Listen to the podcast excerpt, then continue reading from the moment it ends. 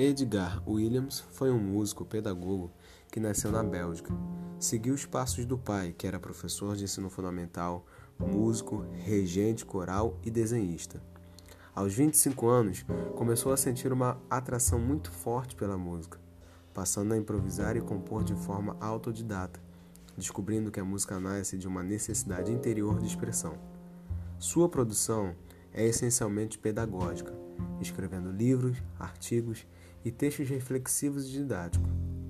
A visão pedagógica de Williams considera a música como caminho para toda aprendizagem.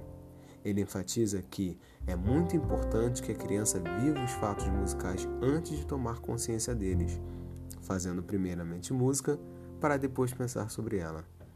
Para Williams, o canto desempenha papel mais importante na educação musical dos principiantes, dando destaque ao fato de que muitas crianças cantam antes mesmo de falar.